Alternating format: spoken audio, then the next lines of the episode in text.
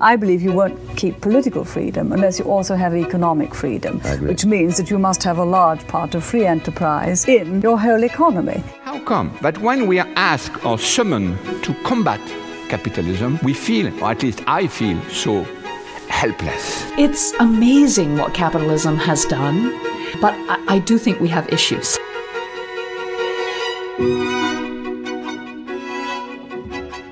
Sie hörten die ehemalige Premierministerin Großbritanniens Margaret Thatcher, den kürzlich verstorbenen Philosophen Bruno Latour und die Ökonomin Rebecca M. Henderson.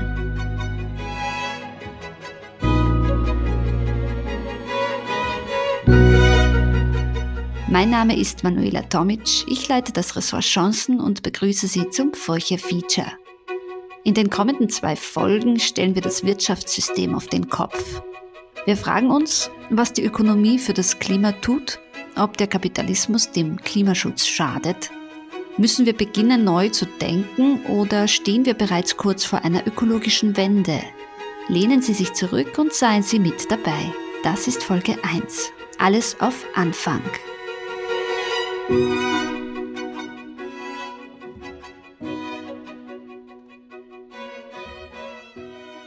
Im babylonischen Gilgamesch-Epos, den ältesten überlieferten Dichtungen, fragt Gilgamesch den Gott Utanapishti, warum er, der ihm doch in allem gleiche, unsterblich sei. Daraufhin erzählt Utanapishti seine Geschichte.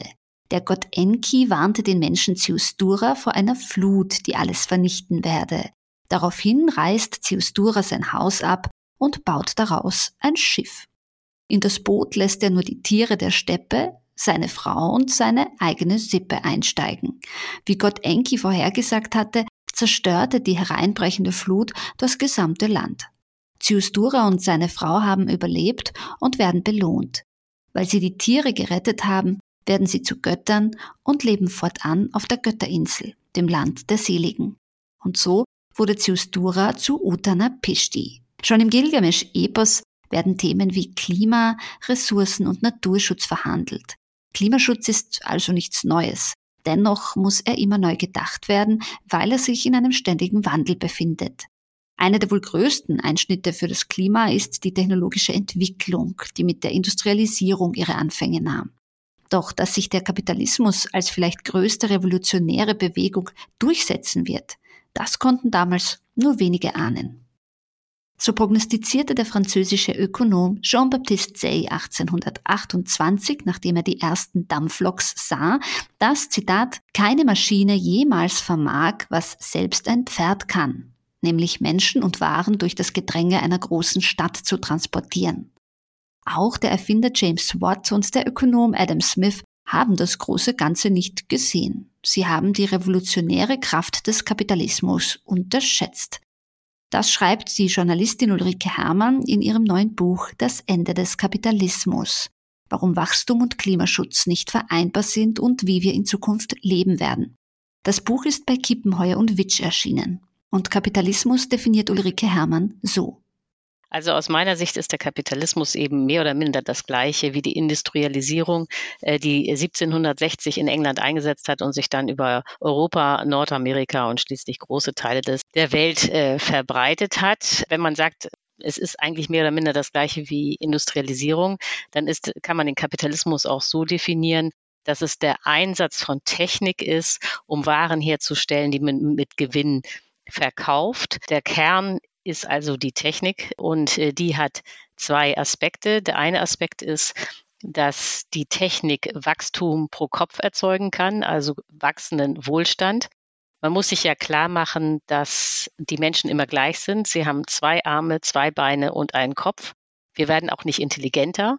Wenn es also wachsenden Wohlstand gibt, dann heißt das, dass die Technik dieses Wachstum pro Kopf ermöglicht, weil wir sind ja immer gleich. Also die Technik produziert Wachstum, aber gleichzeitig ist es natürlich so, weiß auch jeder, das wäre dann der zweite Aspekt, dass die Technik nur funktioniert, wenn sie mit Energie befeuert wird. Ohne Energie tut sich gar nichts, nicht? Die Maschinen stehen alle still. Bisher war diese Energie immer fossil, also Gas, Öl, Kohle.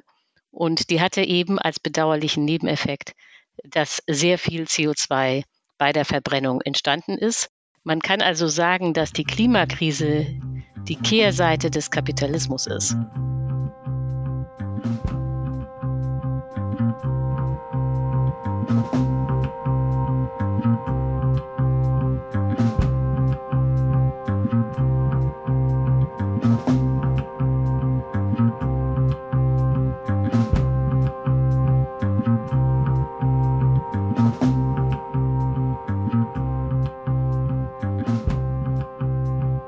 Had a large number of increasing restrictions, and you've been finding two things. First, that we are more and more concentrating on redistributing the wealth we've got rather than creating any more. To create more, you need a slightly freer society and you need an incentive society. Naturally, when I see that happening, I look with very great alarm to societies which have gone even further left.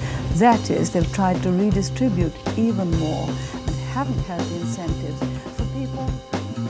Margaret Thatcher, die eiserne Lady und schonungsloseste Verfechterin des freien Marktes, hat wie keine andere den Marktfundamentalismus und die autoritäre Moral vertreten und das in Verbindung mit dem ökonomischen Individualismus. Der Arbeitsmarkt reguliere sich wie jeder andere auch und soziale Ungleichheit müsse der Preis sein für Individualismus und einen schlanken Staat. Ihre politische Praxis ist unter dem Begriff Thatcherismus in die Geschichte eingegangen. Als Verfechterin des Kapitalismus wird Thatcher häufig porträtiert, doch Kapitalismus als Begriff in den Wirtschaftswissenschaften gibt es gar nicht, erklärt Stefan Legge, Ökonom der Universität St. Gallen. Also Kapitalismus beschreibt ja zunächst mal, dass äh, die Produktionsmittel in privater Hand sich befinden. Und Frau Herrmann äh, vertritt ja die These oder, oder stellt als einen Ansatz äh, in den Raum, dass man sich an der britischen Kriegswirtschaft orientieren sollte, wo der britische Staat ab 1939 massiv eingegriffen hat in die Wirtschaft damals natürlich, um im Zweiten Weltkrieg äh, bestehen zu können. Heute könnte man etwas Ähnliches fordern ähm, im Kampf gegen den Klimawandel, dass der Staat also stärker eingreift. Aber ich kenne keinen seriösen Wissenschaftler, der vorschlägt, dass man die Produktionsmittel gänzlich aus den privaten Händen zum Staat überträgt und wir eine Staatswirtschaft haben. Also wir werden weiterhin ein System haben, in dem die Produktionsmittel in privater Hand sind. Allerdings ist dann immer die Frage, wie stark schränkt der Staat ein äh, durch Regulierung, was man dann und wie man dann produzieren kann. Also von daher, der, der Begriff des Kapitalismus ist so einer, der in der Politik sehr viel verwendet wird, aber in der Wissenschaft, in der Ökonomie kann man wenig damit anfangen, weil niemand argumentiert, wir sollen den, den privaten Kapitalbesitz abschaffen, sondern es geht eher darum, wie man die, die Gesetze und die, die Regulierung ausgestaltet, sodass der private Einsatz von Produktionsmitteln dazu führt, dass wir unterm Strich für die Gesellschaft als Ganzes bestmöglich produzieren. Ehe wir uns also Gedanken darüber machen, wie und ob der Kapitalismus das Klima rettet, machen wir zuerst einen kleinen Exkurs in die Begriffsgeschichte. Ulrike Herrmann.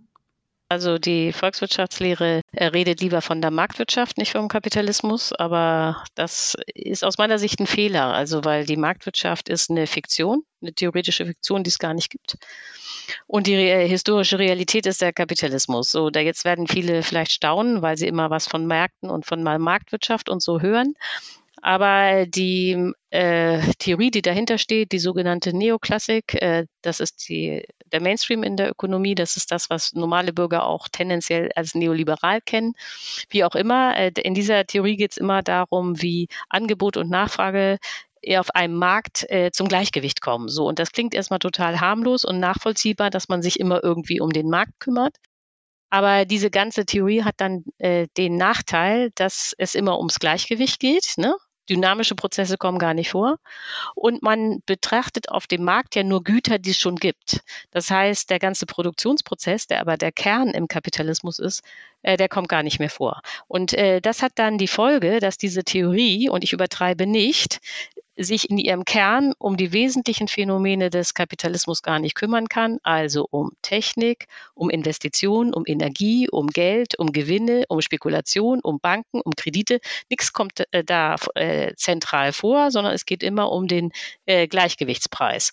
Und äh, diese Theorie ist so absurd eigentlich, dass man dazu, dass man da schon echt äh, kaum noch weiß, was man dazu sagen soll. Übrigens äh, bin nicht ich diejenige, die erkannt hat, dass diese Neoklassik der völlige Müll ist, äh, sondern das war ein Österreicher, nämlich Josef Schumpeter.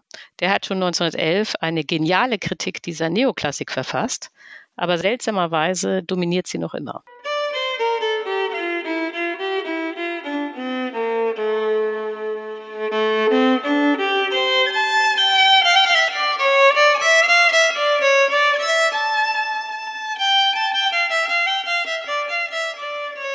Alles eine Begriffsfrage also.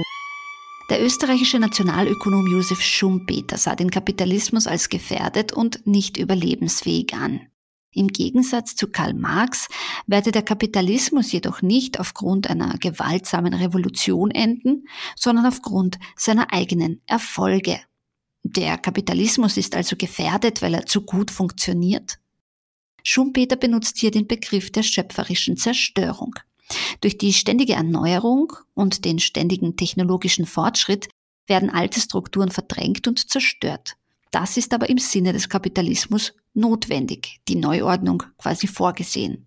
Schumpeter sieht in der ständigen Erneuerung aber die Gefahr, dass auch gesellschaftliche Verhältnisse, soziale Bedingungen, Unternehmensinteressen und Wirtschaftsstrukturen in einem ständigen Wandel sind und so zur Auflösung der herkömmlichen Werteordnung führen könnten. Wenn die Werteordnung erodiert, bildet sich aber ein neues System. Schumpeter prognostizierte, der Kapitalismus werde irgendwann in den Sozialismus übergehen.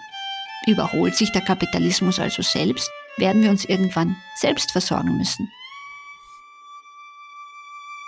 Ja, das Ganze äh, verwundert nicht, dass diese Stimmen laut geworden sind, weil man natürlich äh, gemerkt hat, während der Corona-Krise, aber jetzt auch äh, durch den Ukraine-Krieg, dass man von anderen Ländern abhängig ist. Es gibt verschiedene Produkte, da ist man schlicht und einfach von anderen Ländern abhängig. Und das ist auch sozusagen notwendig, wenn wir eine hohe Effizienz in der Weltwirtschaft erreichen wollen. Das kann man mal aufs aufs eigene Leben runterbrechen, ähm, wir alle sind auch hochspezialisiert. Also jeder einzelne von uns ist hochspezialisiert. Also ich glaube nicht, dass Sie morgens aufstehen und Ihr eigenes Shampoo kreieren oder dass sie ihre eigene äh, Kleidung nähen oder dass sie Möbel zusammenzimmern äh, etc. Also all das, was sie so konsumieren als Individuen, äh, das allerwenigste davon äh, produzieren sie selbst. Und wenn sie jetzt anfangen würden und würden versuchen, all das selber herzustellen, dann merken sie, wie arm sie auf einmal werden.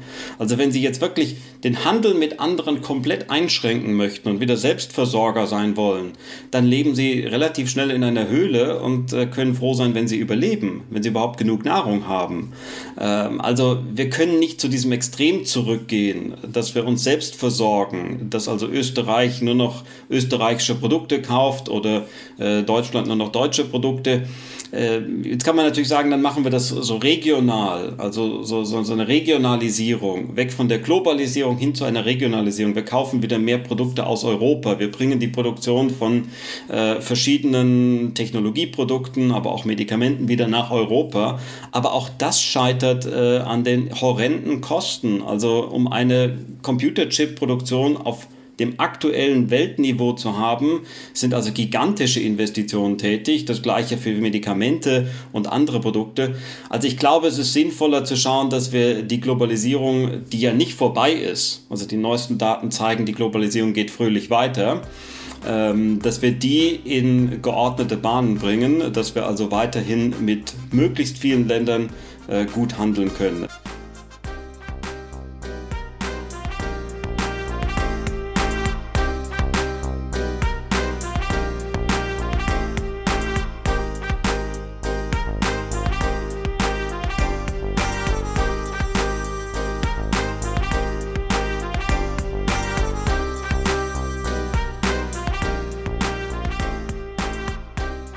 Abwehrhaltung gegenüber der Globalisierung hängt auch damit zusammen, dass der Siegeszug des Westens zu Ende geht.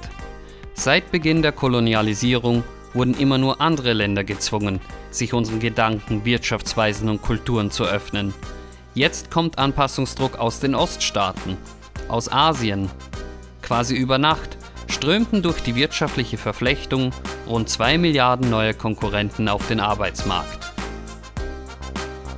Das schrieb die Autorin Elfie Thiema am 9. Oktober 1997 in der Furche. Im Furche Navigator können Sie alle Artikel aus der Furche-Geschichte nachlesen. Ohne den Kapitalismus wären wir heute also nicht so reich. Aber wo hat er eigentlich angefangen?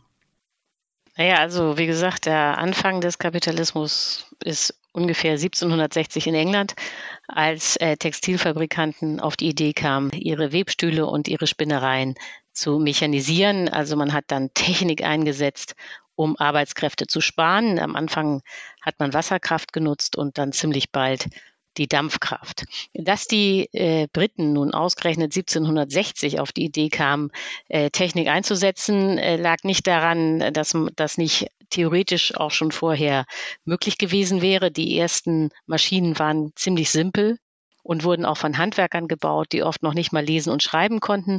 Äh, der entscheidende Punkt war, dass in England im 18. Jahrhundert die Löhne die höchsten der Welt waren, doppelt so hoch wie auf dem europäischen Kontinent. Und weil die Menschen so teuer waren, hat es sich dann eben erstmals gelohnt, Maschinen einzusetzen. Das muss einem ja klar sein. Maschinen sind teuer, nicht billig. Und wenn man sie einsetzen will, muss es so sein, dass die Arbeitskräfte, die man damit ersetzt, noch teurer sind.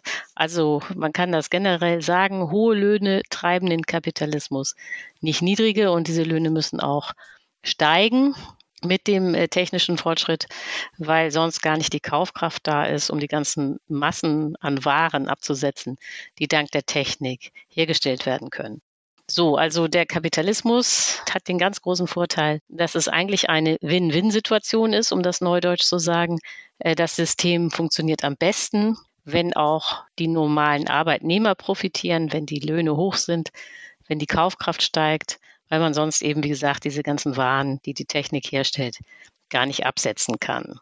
Äh, aber das ist nicht der einzige Segen des Kapitalismus. Das ist nicht nur ein Wirtschaftssystem, das Wohlstand produziert, sondern man kann sagen, es ist eigentlich ein totales System, denn der Kapitalismus hat alles verändert.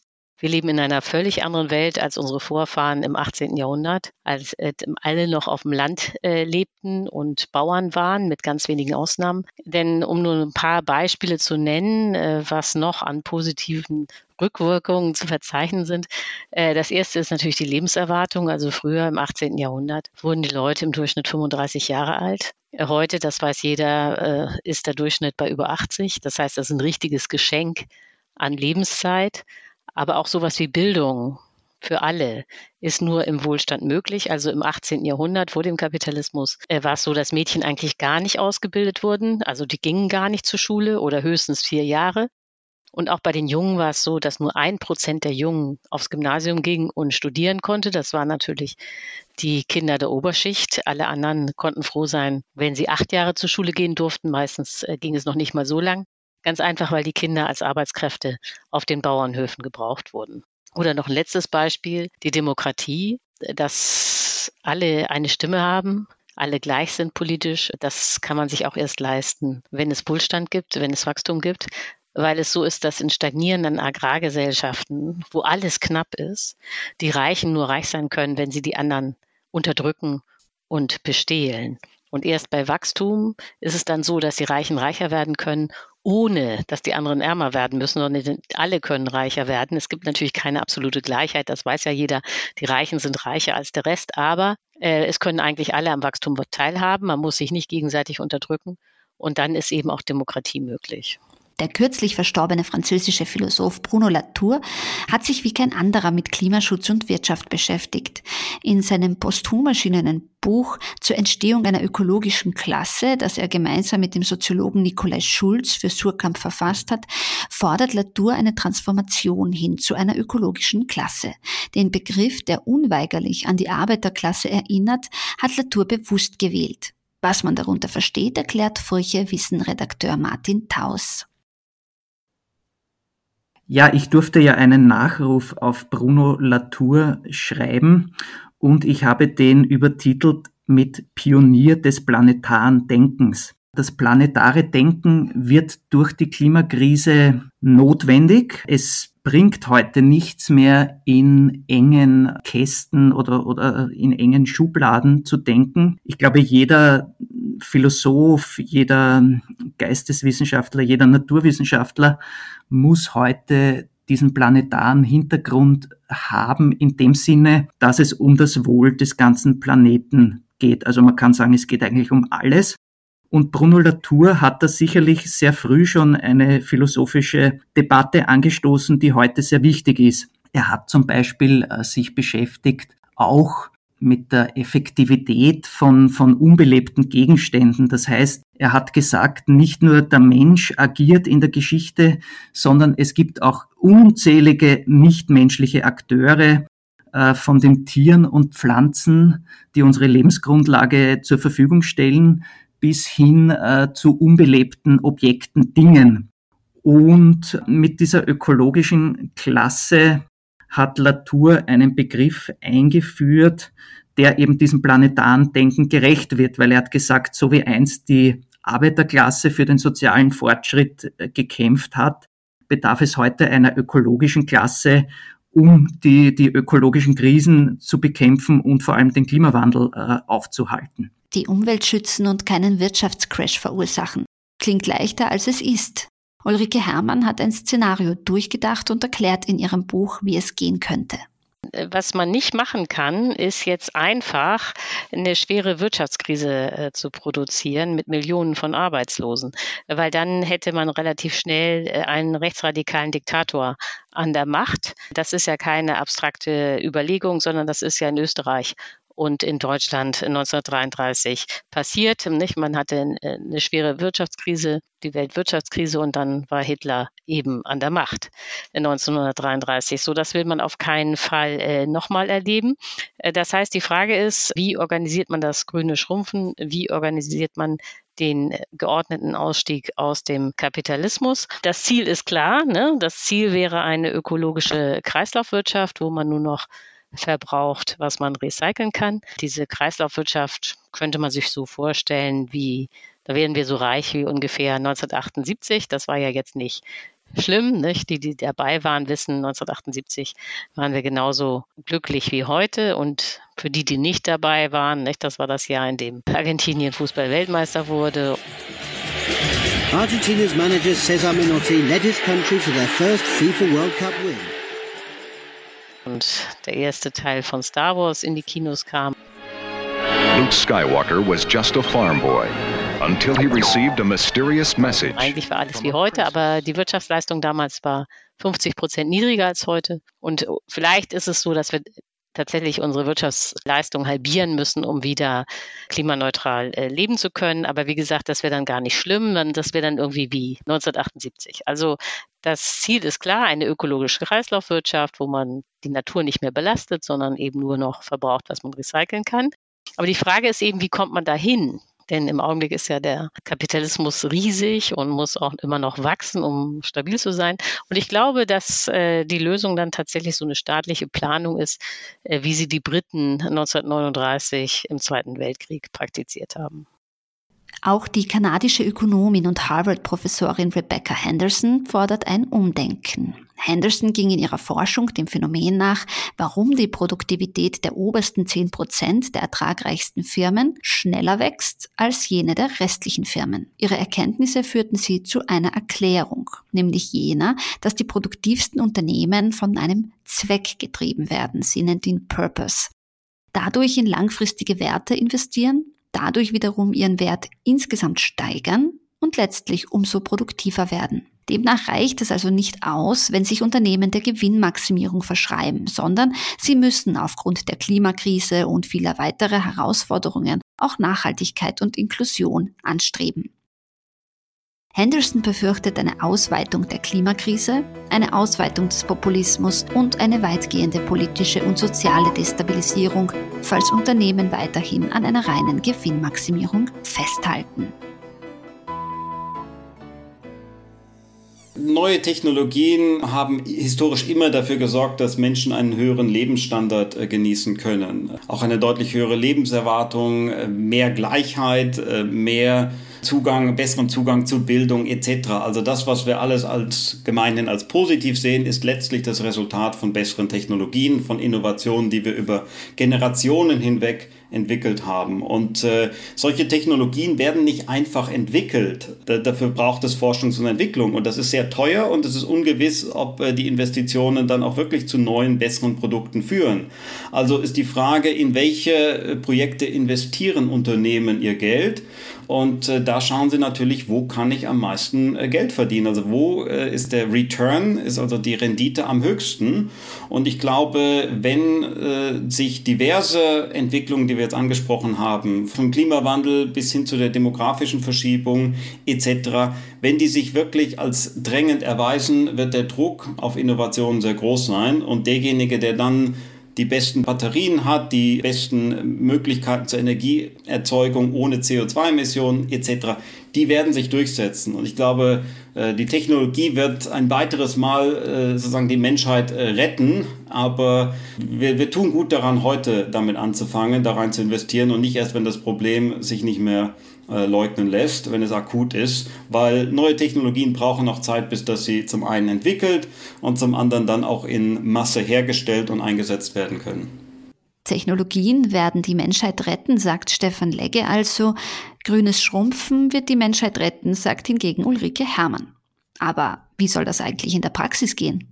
Also wenn man sagt, ja, man muss eigentlich die Wirtschaft schrumpfen, um klimaneutral zu leben, damit die Ökoenergie reicht, dann ist natürlich so die Frage, ja, gab es denn schon mal ein System, das erfolgreich geschrumpft wurde, wo eine kapitalistische Wirtschaft, die kleiner wurde, ohne dass dann das totale Chaos ausbrach. Und da fällt einem dann eben die britische Kriegswirtschaft ab 1939 ins Auge und Vielleicht nochmal, um das besser zu erklären, äh, lohnt es sich dann ins Jahr 1939 zurückzukehren. Also das Problem war, dass die Briten den Zweiten Weltkrieg nicht richtig hatten kommen sehen. Äh, sie hatten dann zu wenig Waffen. Äh, als der Krieg ausbrach, war aber klar, dass Hitler Großbritannien angreifen würde, weil rein strategisch die Lage eindeutig so war, dass Hitler den Zweiten Weltkrieg nur gewinnen konnte, wenn es ihm gelingt, die Insel England einzunehmen. So das hat auch Hitler immer gesagt, das wussten die Briten auch ganz genau.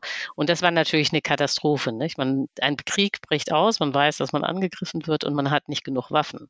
So, und dann bleibt nur noch eins, man muss irgendwie die normale Wirtschaft schrumpfen um Kapazitäten in den Fabriken freizuräumen, um dann das ganze Militärgerät zu bauen, das dann fehlte, also Radialgeräte, Munition, Flugzeuge, U-Boote, Panzer und so weiter. Aber dieser ganze Militärteil ist eigentlich für uns heute uninteressant, sondern natürlich geht es um dieses Schrumpfen der Friedenswirtschaft.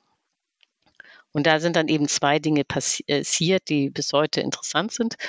Und man, bevor ich darauf eingehe, könnte, man könnte also sagen, dass die Briten eine demokratische, private Planwirtschaft erfunden haben.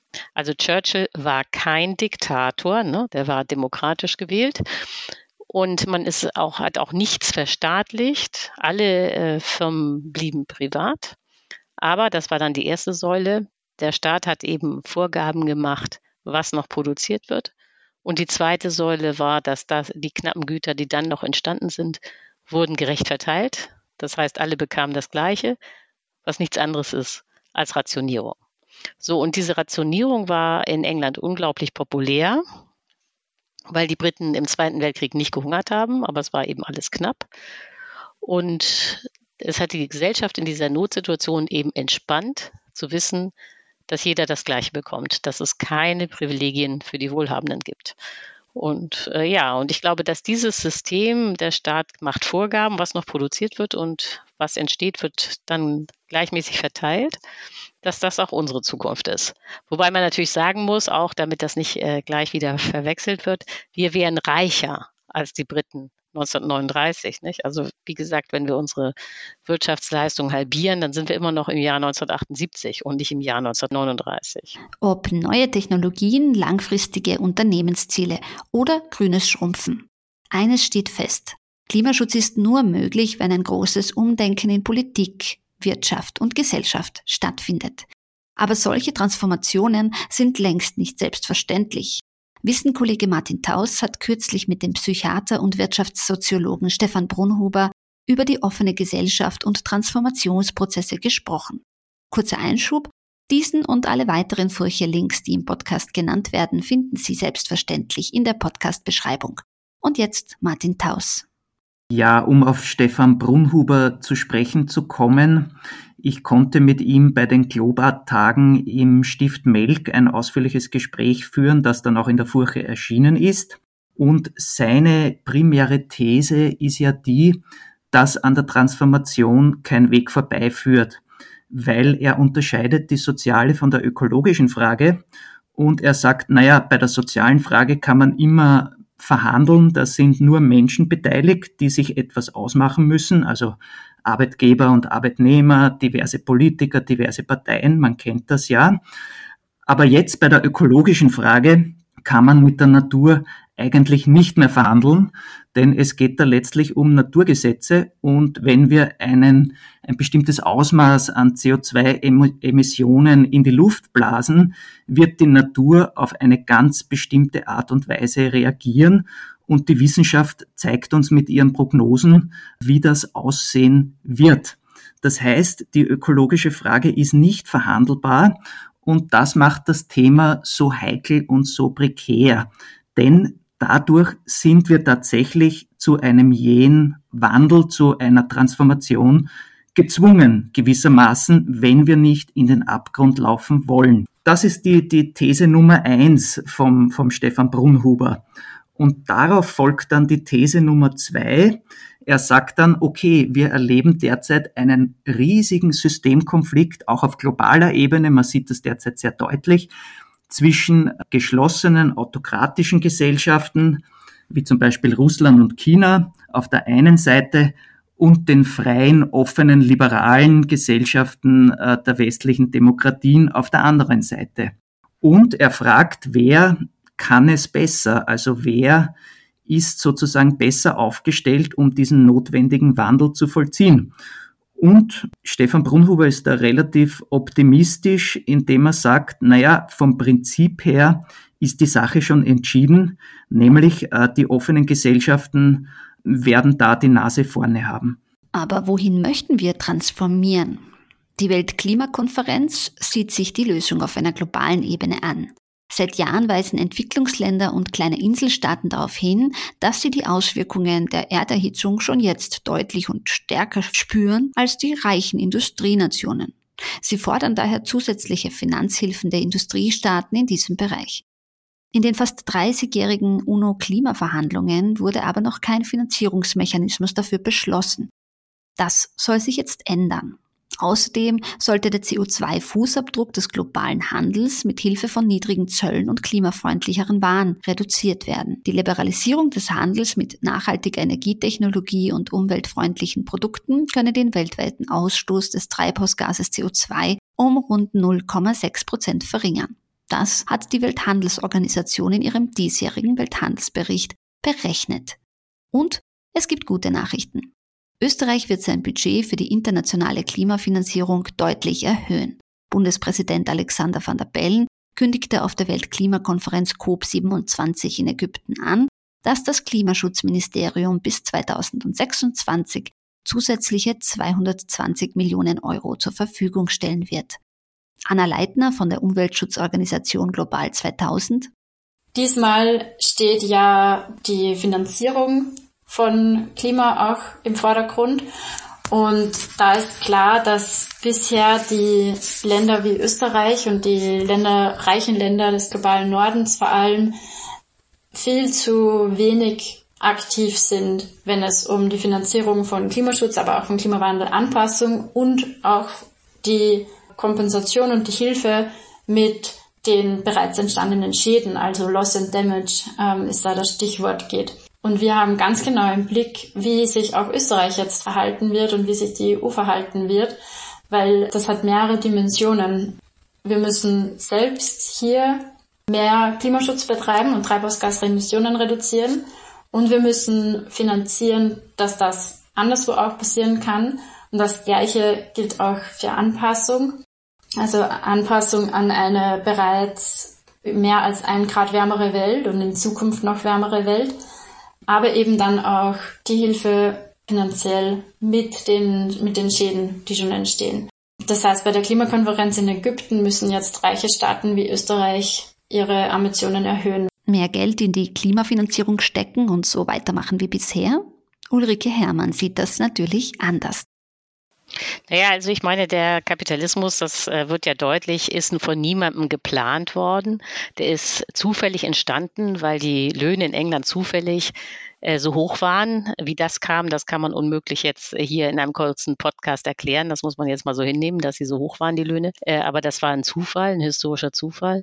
Und die einzelnen Textilunternehmer, die dann Maschinen eingesetzt haben, die hatten ja jetzt nicht vor, eine Weltrevolution auszulösen oder eine industrielle Revolution zu starten, sondern die haben einfach ihren eigenen Betrieb gesehen und wollten selbst wieder Gewinne machen und irgendwie profitabel werden. So, und weil das eben so war, dass keiner jetzt unmittelbar gemerkt hat, dass ein neues System beginnt, sondern jeder nur geguckt hat, dass er irgendwie ein bisschen Profit macht, hat es dann sehr lange gedauert, äh, bis die Zeitgenossen verstanden haben, dass sie tatsächlich in einem völlig neuen System leben. Also wie gesagt, der Kapitalismus ist 1760 in England entstanden und es hat eigentlich ein Jahrhundert gedauert, bis Marx so ungefähr, äh, bis man dann die ersten Beschreibungen hatte, die so ungefähr zugetroffen haben. Man muss sich aber vorstellen, dass auch Marx natürlich erstens Fehler hatte, auf die ich jetzt nicht eingehen will, und zweitens auch Lücken.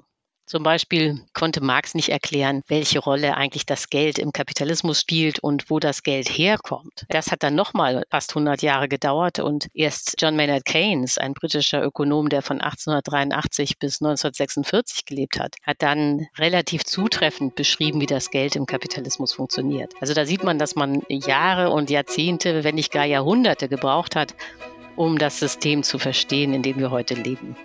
Ist der Kapitalismus, so wie wir ihn kennen, also am Ende oder stehen wir vor einer Ökowende? Das war Folge 1 unseres Furche-Features Alles auf Anfang. In der nächsten Folge sprechen wir über grüne Jobs zwischen Greenwashing und Goodwill, über Medien und den Klimawandel und wirtschaftliche Lösungen für die Klimakrise. Mein Name ist Manuela Tomic, ich leite das Ressort Chancen und bedanke mich fürs Zuhören. Möchten Sie die Furche abonnieren, dann besuchen Sie uns doch auf www.furche.at slash abo. Weitere Podcast-Folgen gibt's unter www.furche.at slash podcast. Bis zum nächsten Mal.